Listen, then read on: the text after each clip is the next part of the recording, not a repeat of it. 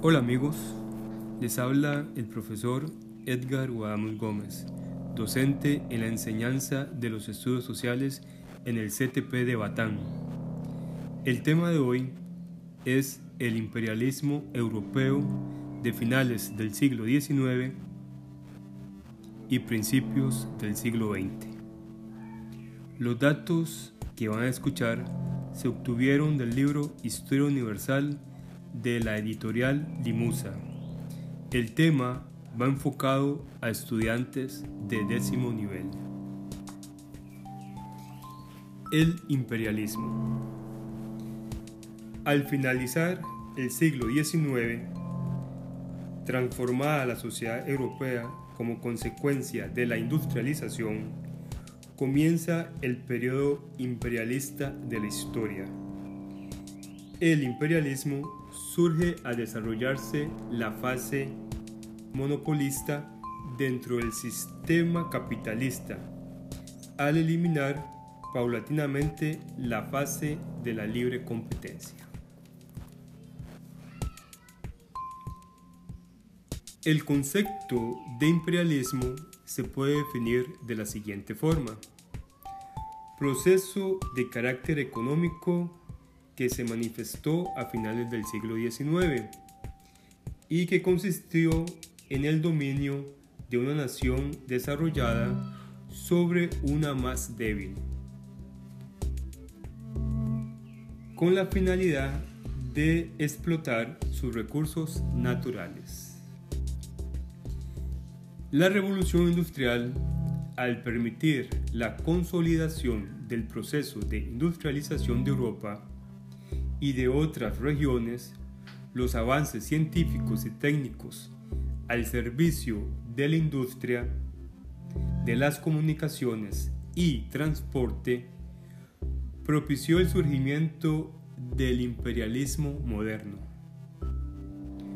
Los adelantos científicos se concentraron principalmente en los campos de la química, física y biología fueron empleados tanto para combatir enfermedades y mejorar las condiciones de higiene como para optimizar los métodos y técnicas de producción, elaboración de nuevos productos y perfeccionamiento de las comunicaciones y los transportes. Estos últimos se utilizaron como medios infraestructurales para una mayor comercialización. La metalurgia fue otra de las áreas más favorecidas y de mayor repercusión económica al mejorar los métodos de función, especialmente el acero. Se incrementó la fabricación de ferrocarriles y la producción de todo tipo de maquinaria.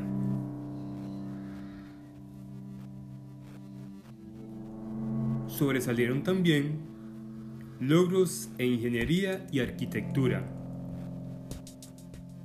palpables en la construcción de puentes y grandes rascacielos que dieron nuevas dimensiones al urbanismo.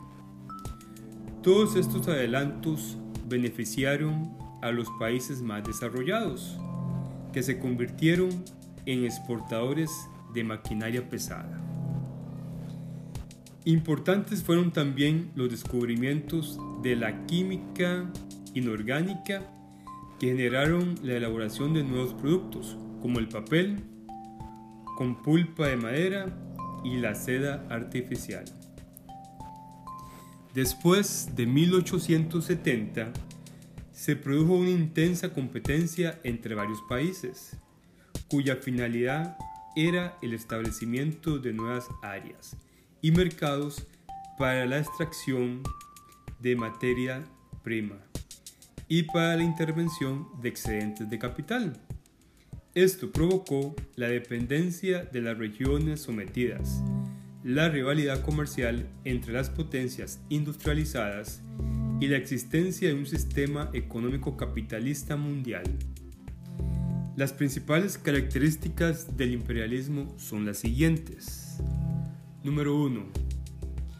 La libre competencia, característica del capitalismo de principios del siglo XIX, fue sustituida por la organización de monopolios, producto de la industrialización de mediados de siglo, que elevó considerablemente la producción y ejerció control sobre ella o sobre alguna rama industrial.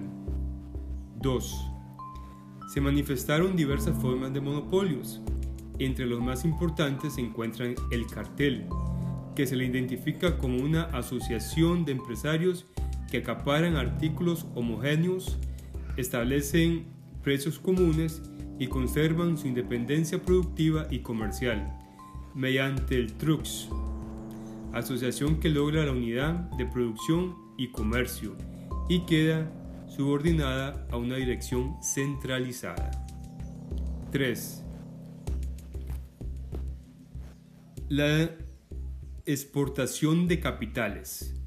Una vez monopolizada la industria y concentrado el capital nacional, el excedente es exportado a regiones menos desarrolladas con la finalidad de explotar sus recursos naturales y ejercer el control de su mercado. La exportación de capitales se realiza mediante la inversión directa en empresas a través de créditos. 4. Predominio del capital financiero. Surge con la transformación de los bancos al comprar acciones o asociarse con grandes empresas, es decir, al establecerse una, una fusión perdón, de capital bancario con el industrial. Estas grandes empresas ejercen un dominio absoluto en la esfera económica y política a nivel nacional e internacional. Formas del imperialismo. Número 1. Territorial. La forma más antigua del imperialismo ha sido la expansión y conquista de territorios, el control de enclaves en las costas y el predominio en el mar. La conquista de los pueblos menos desarrollados y por lo mismo más débiles ha sido el recurso de dominio de las grandes potencias la cual se ha dado con mayor intensidad a partir del siglo XIX a la fecha, para la explotación de sus riquezas naturales y su producción. 2. Política. Esta forma, también empleada desde el siglo pasado, consiste en mantener las riquezas y el control de los, de los pueblos dominados, a través de la influencia en las instituciones políticas y aún con la imposición de gobiernos adictos a la metrópoli, promoviendo así el flujo de créditos e inversiones a fin de mantener sujetos a los pueblos mediante mecanismos económicos y políticos. Y número 3. Cultural. Consecuencia de la dependencia científica y tecnológica, se realiza una penetración ideológica a través de los medios de comunicación tradicional y de nuevas técnicas publicitarias. Asimismo, se ejerce influencia mediante las instituciones educativas con la finalidad de modificar los hábitos alimenticios, las costumbres en el vestido, las tradiciones folclóricas en general e inducir al consumismo a la población de los países dominados en beneficio de la industria extranjera. Muchas gracias. Con esto terminamos el tema del imperialismo europeo.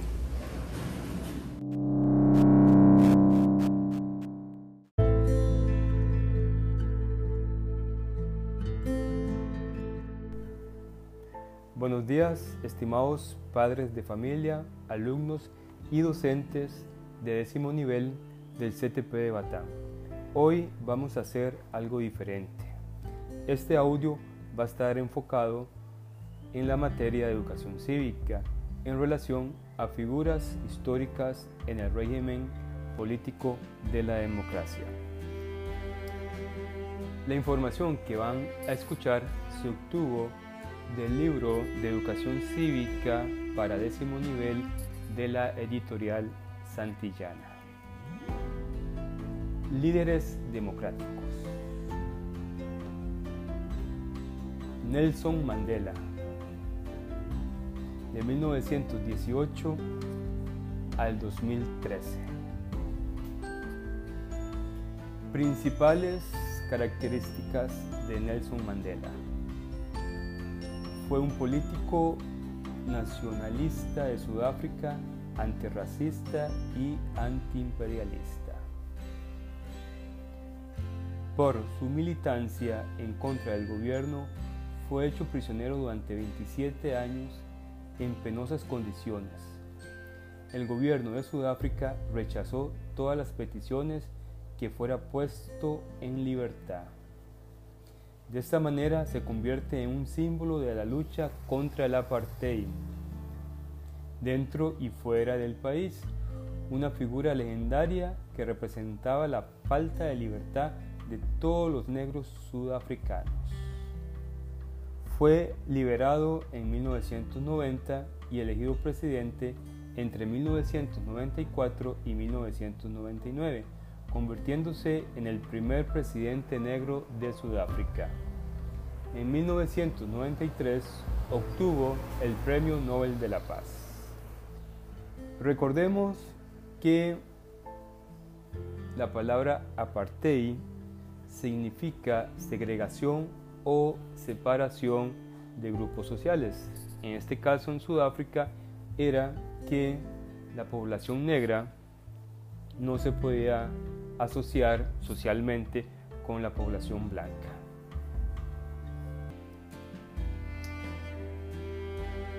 Mijael Gorbachev, de 1931 hasta la actualidad. Fue el último dirigente de la desaparecida Unión Soviética político reformista inicia a finales de la década de los 80 una serie de cambios que acabará con la dictadura comunista. Promueve el Glasnost, que significa liberación, apertura y transparencia, y la perestroika, que significa reestructuración y cambio por su labor en el cambio político que sufrió la Unión Soviética a finales de 1980 o en la década de los 80, recibió el Premio Nobel de la Paz de 1990.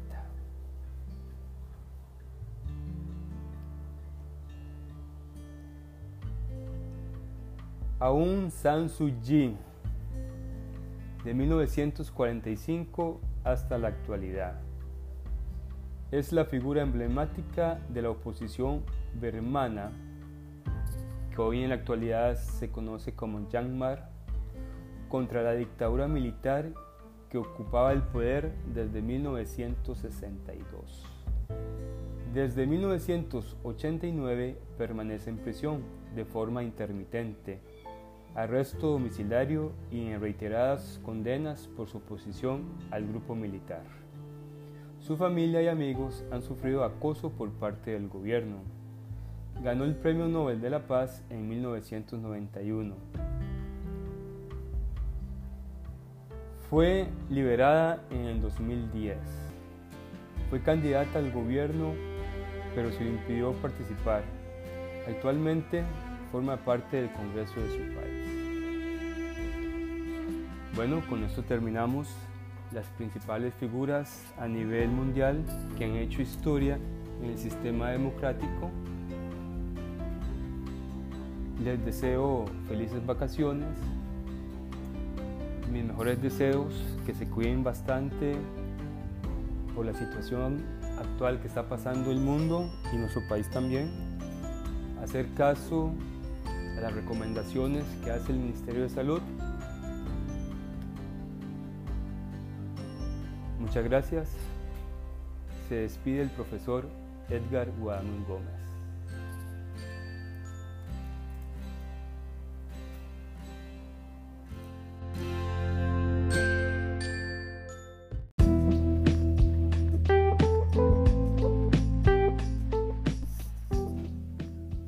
Hola amigos, les habla Edgar Guadalupe Gómez, profesor de Estudios Sociales y Educación Cívica. Por estar en vacaciones quiero hacer algo diferente. Voy a leer el poema El Cuervo del escritor estadounidense Edgar Allan Poe.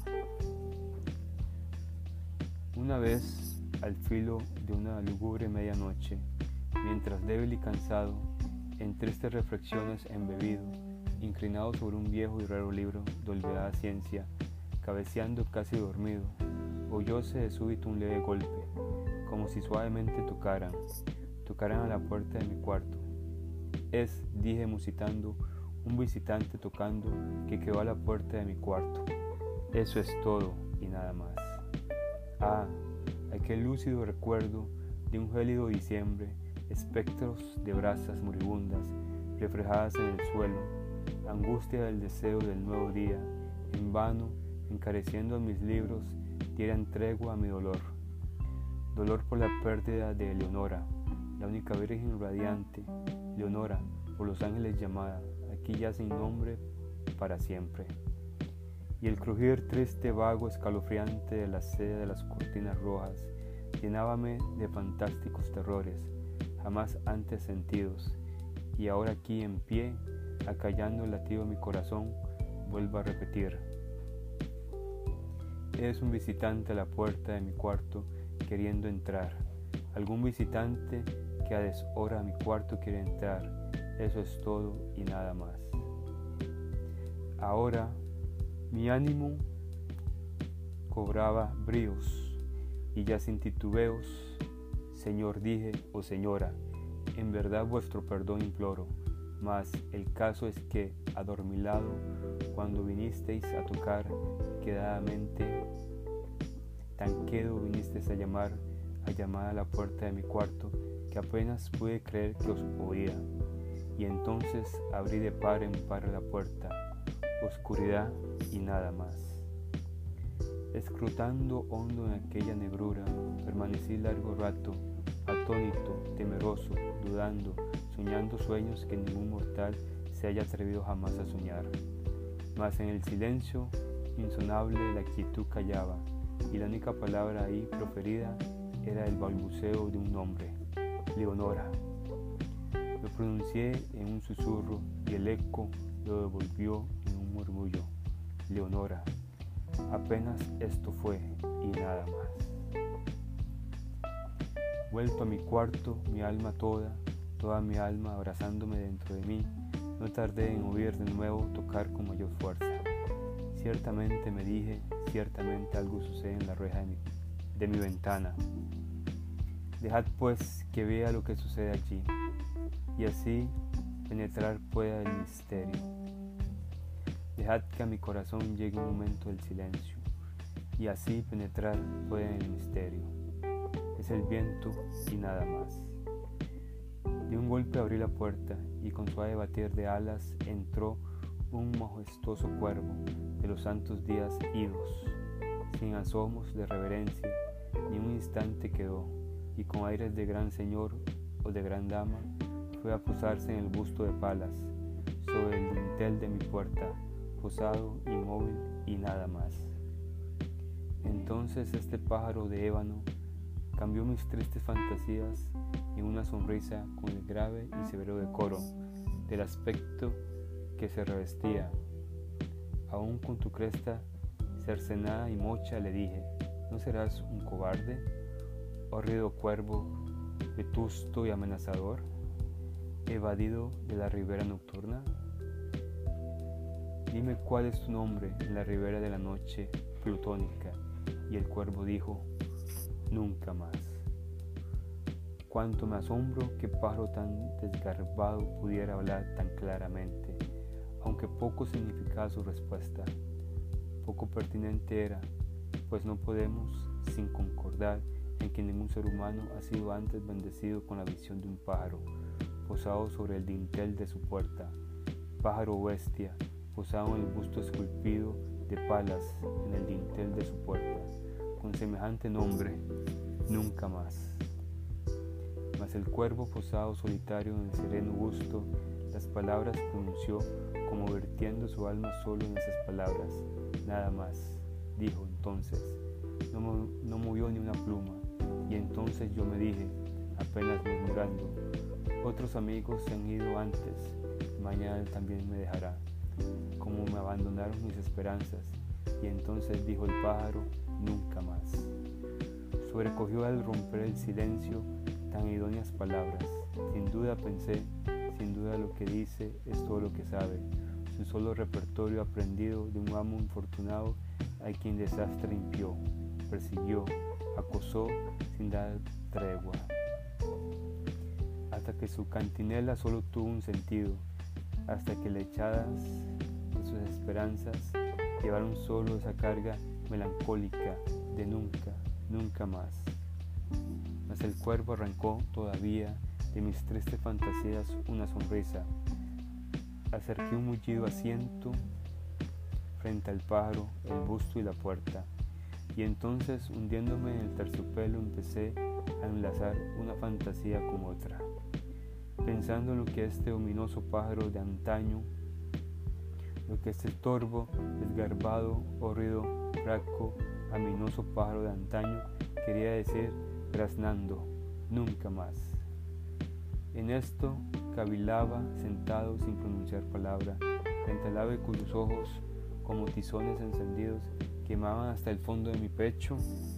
Esto y más, sentado, adivinaba, con la cabeza reclinada, en el terciopelado forro del cojín, acariciando por la luz de la lámpara, en el forro terciopelo violeta, acariciado por la luz de la lámpara, que ella no oprimiría, ay, nunca más. Entonces me pareció que el aire se tornaba más denso, perfumado, con invisible incensario mecido por serafines cuyas pisadas tinteneaban en el piso alfombrado. Miserable, dije, tu Dios te ha concedido por estos ángeles, te ha otorgado una tregua, tregua nepente de tus recuerdos de Eleonora. Ah, apura, oh, apura este dulce nepente, y olvida tus ausente Leonora. Y el cuervo dijo, nunca más. Profeta, exclamé, cosa diabólica, profeta, si seas pájaro o demonio, enviado por el tentador o arrojado por la tempestad a este refugio desolado e impavido, a esta desértica tierra encantada, a este hogar hechizado por el horror. Profeta, dime en verdad, te lo imploro, ay, dime, ¿hay bálsamo en Galat? Dime, dime, te imploro. Y el cuervo dijo, nunca más. Profeta exclamé, cosa diabólica, profeta si seas pájaro o demonio. Por este cielo que se curva sobre nuestras cabezas, ese Dios que adoramos tú y yo, dile a esta alma abrumada de penas que en el remoto Edén tendrá en sus brazos a una santa doncella llamada por los ángeles Leonora. Tendrá en sus brazos a una rara y radiante virgen llamada por los ángeles Leonora. Y el cuervo dijo, nunca más. Sea esa palabra nuestra señal de partida, pájaro espíritu maligno, le grité, presuntuoso, vuelve a la tempestad, a la ribera de la noche plutónica, y no dejes pluma negra alguna, prenda de la mentira que profirió tu espíritu.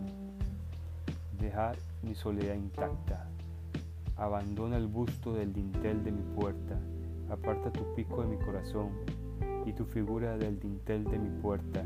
Y el cuervo dijo, nunca más. Y el cuervo nunca emprendió el vuelo.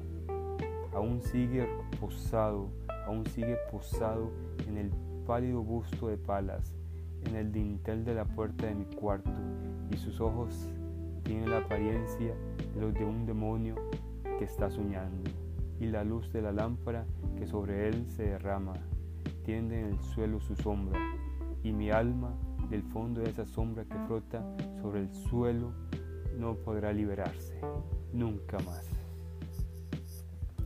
Muchas gracias Espero que hayan disfrutado el poema El Cuervo de Edgar Allan Poe. Hasta la próxima. Felices vacaciones.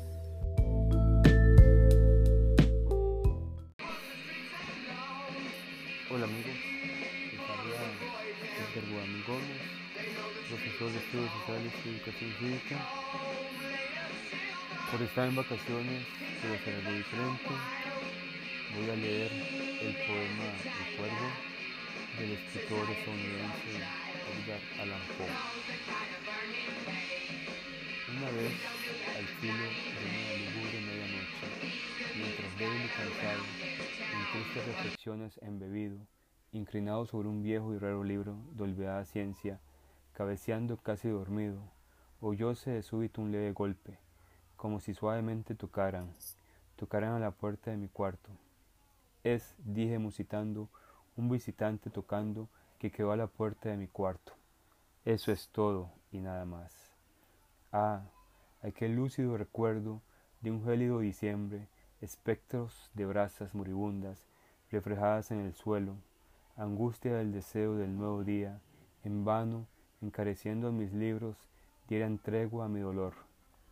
Dolor por la pérdida de Eleonora, la única virgen radiante, Leonora, por los ángeles llamada, aquí ya sin nombre para siempre. Y el crujir triste, vago, escalofriante de la seda de las cortinas rojas, llenábame de fantásticos terrores, jamás antes sentidos, y ahora aquí en pie, acallando el latido de mi corazón, vuelvo a repetir. Es un visitante a la puerta de mi cuarto queriendo entrar, algún visitante que a deshora a mi cuarto quiere entrar, eso es todo y nada más. Ahora mi ánimo cobraba bríos y ya sin titubeos Señor dije, o oh señora, en verdad vuestro perdón imploro, mas el caso es que, adormilado, cuando vinisteis a tocar quedadamente, tan quedo vinisteis a llamar, a llamar a la puerta de mi cuarto, que apenas pude creer que os oía. Y entonces abrí de par en par la puerta, oscuridad y nada más. Escrutando hondo en aquella negrura, permanecí largo rato, atónito, temeroso, dudando, soñando sueños que ningún mortal se haya atrevido jamás a soñar. Mas en el silencio insonable la quietud callaba, y la única palabra ahí proferida era el balbuceo de un nombre, Leonora. Lo pronuncié en un susurro y el eco lo devolvió en un murmullo, Leonora. Apenas esto fue y nada más. Vuelto a mi cuarto, mi alma toda, toda mi alma abrazándome dentro de mí, no tardé en oír de nuevo tocar con mayor fuerza. Ciertamente me dije, ciertamente algo sucede en la reja de mi, de mi ventana. Dejad pues que vea lo que sucede allí, y así penetrar pueda el misterio. Dejad que a mi corazón llegue un momento del silencio, y así penetrar pueda el misterio es el viento y nada más.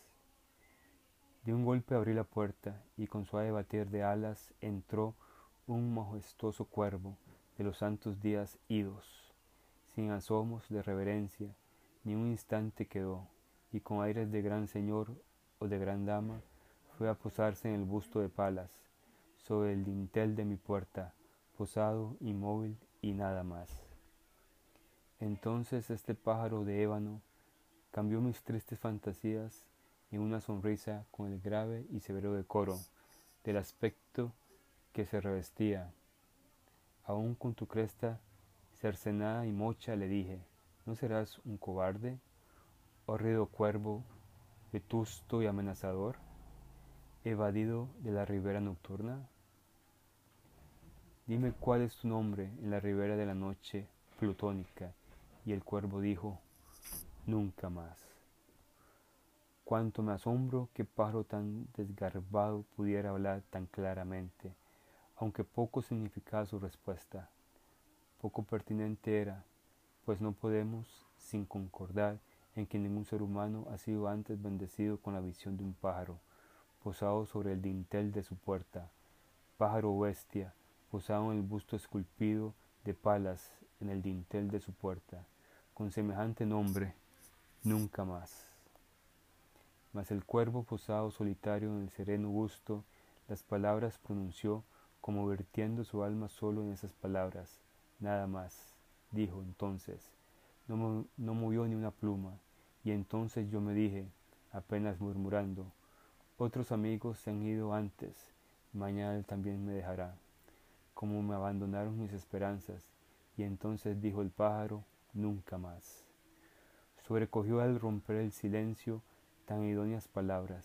Sin duda pensé, sin duda lo que dice es todo lo que sabe, su solo repertorio aprendido de un amo infortunado a quien desastre impió, persiguió, acosó sin dar tregua. Hasta que su cantinela solo tuvo un sentido, hasta que le echadas de sus esperanzas llevaron solo esa carga melancólica de nunca, nunca más. Mas el cuervo arrancó todavía de mis tristes fantasías una sonrisa. Acerqué un mullido asiento frente al pájaro, el busto y la puerta, y entonces hundiéndome en el terciopelo empecé a enlazar una fantasía con otra, pensando en lo que este ominoso pájaro de antaño, lo que este torvo desgarbado, horrido, fraco, aminoso pájaro de antaño, quería decir graznando, nunca más.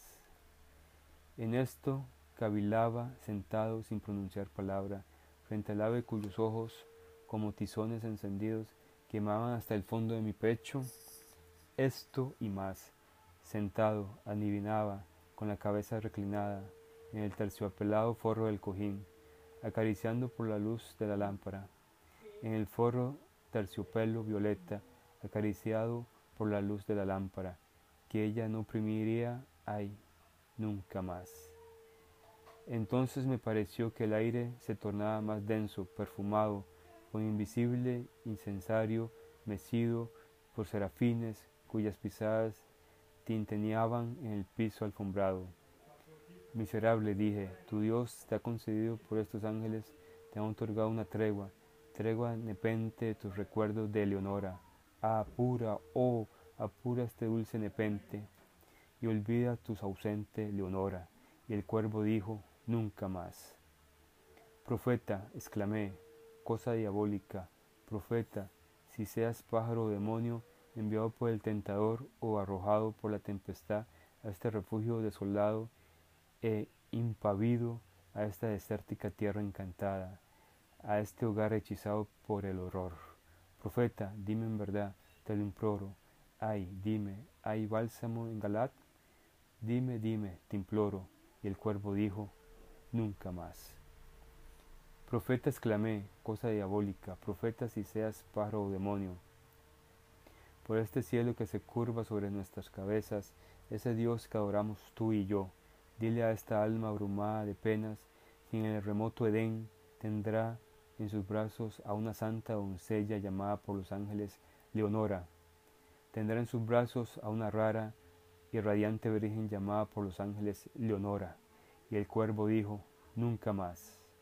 Sea esa palabra nuestra señal de partida, pájaro espíritu maligno, le grité, presuntuoso, vuelve a la tempestad, a la ribera de la noche plutónica, y no dejes pluma negra alguna, prenda de la mentira, que profirió tu espíritu. Deja mi soledad intacta. Abandona el busto del dintel de mi puerta. Aparta tu pico de mi corazón y tu figura del dintel de mi puerta. Y el cuervo dijo, nunca más. Y el cuervo nunca emprendió el vuelo. Aún sigue posado, aún sigue posado en el pálido busto de palas, en el dintel de la puerta de mi cuarto, y sus ojos tienen la apariencia de los de un demonio que está soñando, y la luz de la lámpara que sobre él se derrama tiende en el suelo su sombra, y mi alma del fondo de esa sombra que frota sobre el suelo no podrá liberarse nunca más. Muchas gracias, espero que hayan disfrutado el poema El Cuervo de Edgar Allan Poe. Hasta la próxima. Felices vacaciones.